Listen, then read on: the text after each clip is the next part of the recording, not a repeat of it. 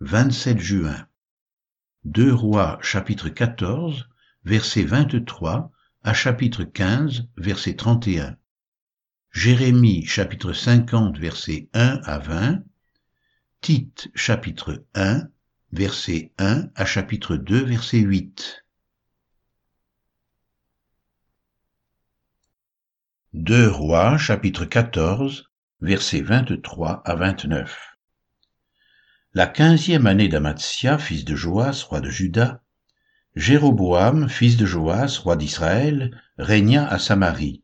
Il régna quarante et un ans. Il fit ce qui est mal aux yeux de l'Éternel. Il ne se détourna d'aucun des péchés de Jéroboam, fils de Nébat, qui avait fait pécher Israël. Il rétablit les limites d'Israël depuis l'entrée de Hamath jusqu'à la mer de la plaine, selon la parole que l'Éternel, le Dieu d'Israël, avait prononcé par son serviteur Jonas le prophète, fils d'Amittai, de Gath Épher. Car l'Éternel vit l'affliction d'Israël à son comble, et l'extrémité à laquelle se trouvaient réduits esclaves et hommes libres, sans qu'il y ait personne pour venir au secours d'Israël. Or l'Éternel n'avait point résolu d'effacer le nom d'Israël de dessous les cieux, et il les délivra par Jéroboam fils de Joas. Le reste des actions de Jéroboam, tout ce qu'il a fait, ses exploits à la guerre, et comment il fit entrer sous la puissance d'Israël Damas et Hamath, qui avaient appartenu à Juda, cela n'est-il pas écrit dans le livre des chroniques des rois d'Israël? Jéroboam se coucha avec ses pères, avec les rois d'Israël, et Zacharie son fils régna à sa place.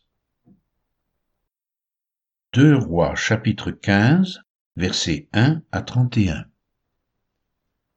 La vingt-septième année de Jéroboam, roi d'Israël, Azaria, fils d'Amatsia, roi de Juda, régna. Il avait seize ans lorsqu'il devint roi, et il régna cinquante-deux ans à Jérusalem. Sa mère s'appelait Jécolia de Jérusalem. Il fit ce qui est droit aux yeux de l'Éternel, entièrement comme avait fait Amatsia son père. Seulement les hauts lieux ne disparurent point, le peuple offrait encore des sacrifices et des parfums sur les hauts lieux. L'Éternel frappa le roi, qui fut lépreux jusqu'au jour de sa mort, et demeura dans une maison écartée. Et Jotam, fils du roi, était à la tête de la maison, et jugeait le peuple du pays. Le reste des actions d'Azaria et tout ce qu'il a fait, cela n'est-il pas écrit dans le livre des chroniques des rois de Juda? Azaria se coucha avec ses pères, et on l'enterra avec ses pères dans la ville de David. Et Jotam, son fils, régna à sa place. La trente-huitième année d'Azaria, roi de Juda, Zacharie, fils de Jéroboam, régna sur Israël à Samarie. Il régna six mois. Il fit ce qui est mal aux yeux de l'Éternel, comme avaient fait ses pères. Il ne se détourna point des péchés de Jéroboam, fils de Nébat, qui avait fait pécher Israël. Shalom, fils de Jabesh, conspira contre lui, le frappa devant le peuple, et le fit mourir, et il régna à sa place. Le reste des actions de Zacharie, cela est écrit dans le livre des chroniques des rois d'Israël. Ainsi s'accomplit ce que l'Éternel avait déclaré à Jéhu en disant, Tes fils jusqu'à la quatrième génération seront assis sur le trône d'Israël. Shalom, fils de Jabesh, régna la trente-neuvième année d'Ozias, roi de Juda. Il régna pendant un mois à Samarie. Ménahem, fils de Gadi, monta de Tirtsa et vint à Samarie, frappa dans Samarie Shalom, fils de Jabesh, et le fit mourir, et il régna à sa place. Le reste des actions de Shalom et la conspiration qu'il forma, cela est écrit dans le livre des chroniques des rois d'Israël. Alors Ménahem frappa Tifsach et tout ce qui y était, avec son territoire depuis Tirtsa. Il la frappa parce qu'elle n'avait pas ouvert ses portes, et il fendit le ventre de toutes les femmes enceintes.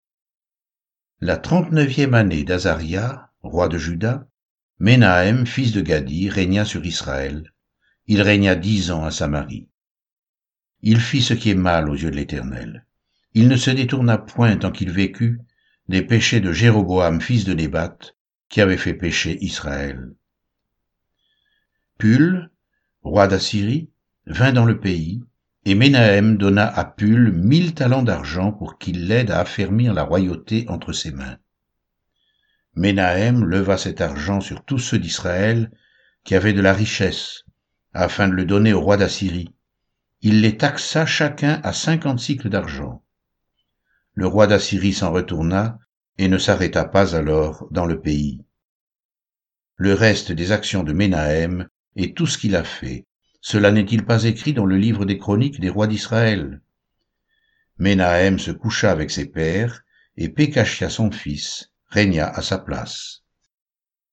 La cinquantième année d'Azaria, roi de Juda, Pécachia, fils de Ménahem, régna sur Israël à Samarie. Il régna deux ans. Il fit ce qui est mal aux yeux de l'Éternel.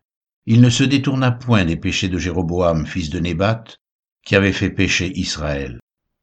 Pécache, fils de Rémalia, son officier, conspira contre lui. Il le frappa à Samarie, dans le palais de la maison du roi, de même qu'Argob et Arié. Il avait avec lui cinquante hommes d'entre les fils des Galaadites. Il fit ainsi mourir Pécachia, et il régna à sa place.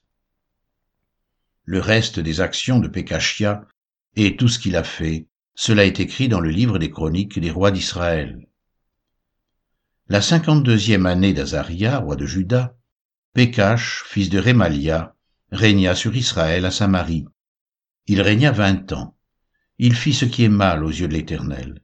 Il ne se détourna point des péchés de Jéroboam, fils de Nébat, qui avait fait pécher Israël. Du temps de Pécache, roi d'Israël, Tiglath-Pileser, roi d'Assyrie, vint et prit Isjon, Abel Beth Maaka, Janoach, Kedesh, Hatzor, Galaad et la Galilée, tout le pays de Nephtali, et il emmena captifs les habitants en Assyrie. Osée, fils d'Éla, forma une conspiration contre Pécache, fils de Rémalia, le frappa et le fit mourir, et il régna à sa place la vingtième année de Jotam, fils d'Ozias. Le reste des actions de Pécache et tout ce qu'il a fait, cela est écrit dans le livre des chroniques des rois d'Israël.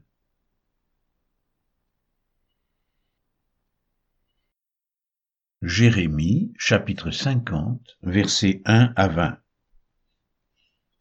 La parole que l'Éternel prononça sur Babylone, sur le pays des Chaldéens, par Jérémie le prophète. Annoncez-le parmi les nations, publiez-le, élevez une bannière, publiez-le, ne cachez rien. Dites, Babylone est prise, belle et confondue, Mérodac est brisée. Ses idoles sont confondues, ses idoles sont brisées, car une nation monte contre elle du septentrion, elle réduira son pays en désert, il n'y aura plus d'habitants. Hommes et bêtes fuient, s'en vont.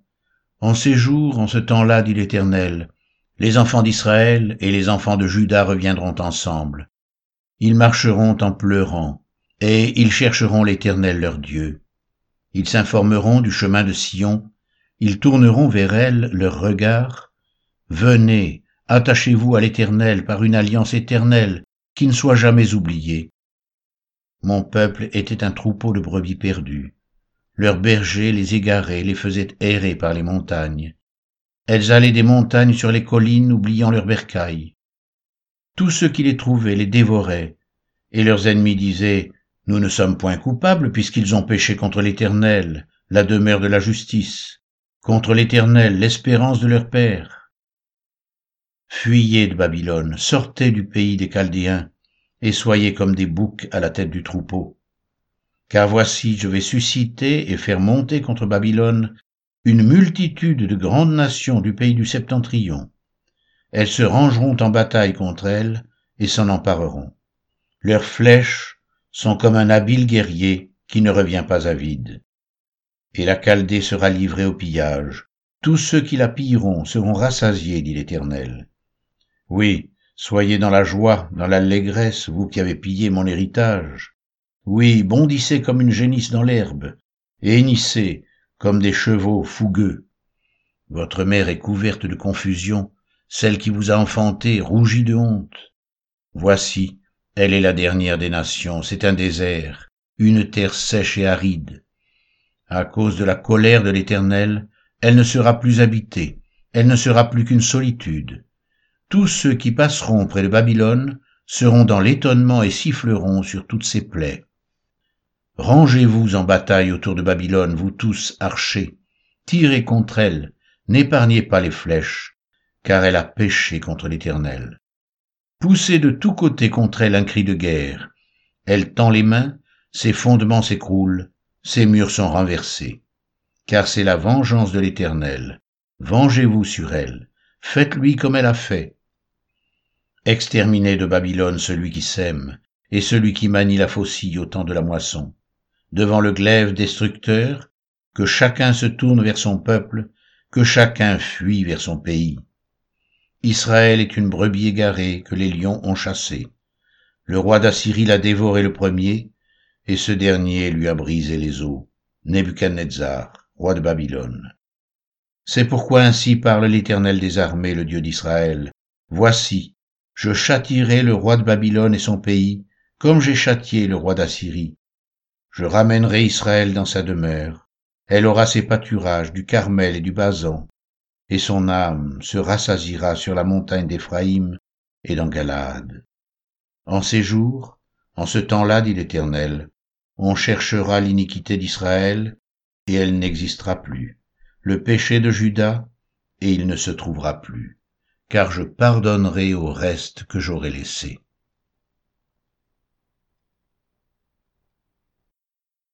Tite chapitre 1 Paul, serviteur de Dieu et apôtre de Jésus-Christ, pour la foi des élus de Dieu et la connaissance de la vérité qui est selon la piété, lesquels reposent sur l'espérance de la vie éternelle, promise avant tous les siècles par le Dieu qui ne ment point, et qui a manifesté sa parole en son temps par la prédication qui m'a été confiée d'après l'ordre de Dieu notre Sauveur, à mon enfant légitime en notre commune foi, que la grâce et la paix te soient données de la part de Dieu le Père et de Jésus-Christ notre Sauveur. Je t'ai laissé en Crète afin que tu mettes en ordre ce qui reste à régler, et que, selon mes instructions, tu établisses des anciens dans chaque ville, s'il s'y trouve quelque homme irréprochable, mari d'une seule femme, ayant des enfants fidèles, qui ne soit ni accusé de débauche, ni rebelle. Car il faut que l'évêque soit irréprochable, comme économe de Dieu, qu'il ne soit ni arrogant, ni colérique, ni adonné au vin, ni violent, ni porté un gain honteux, mais qu'il soit hospitalier, ami des gens de bien, modéré, juste, saint, tempérant, attaché à la vraie parole telle qu'elle a été enseignée, afin d'être capable d'exhorter selon la saine doctrine et de réfuter les contradicteurs. Il y a en effet, surtout parmi les circoncis, beaucoup de gens rebelles, de vains discoureurs et de séducteurs, auxquels il faut fermer la bouche. Ils bouleversent des familles entières, enseignant pour un gain honteux ce qu'on ne doit pas enseigner. L'un d'entre eux, leur propre prophète, a dit, Crétois, toujours menteur, méchante bête, ventre paresseux. Ce témoignage est vrai. C'est pourquoi reprends-les sévèrement, afin qu'ils aient une voix saine, et qu'ils ne s'attachent pas à des fables judaïques et à des commandements d'hommes qui se détournent de la vérité. Tout est pur pour ceux qui sont purs, mais rien n'est pur pour ceux qui sont souillés et incrédules. Leur intelligence et leur conscience sont souillées. Ils font profession de connaître Dieu, mais ils le renient par leurs œuvres, étant abominables, rebelles et incapables d'aucune bonne œuvre. Tite chapitre 2 versets 1 à 8 Pour toi, dis les choses qui sont conformes à la saine doctrine. Dis que les vieillards doivent être sobres, honnêtes, modérés, saints dans la foi, dans l'amour, dans la patience.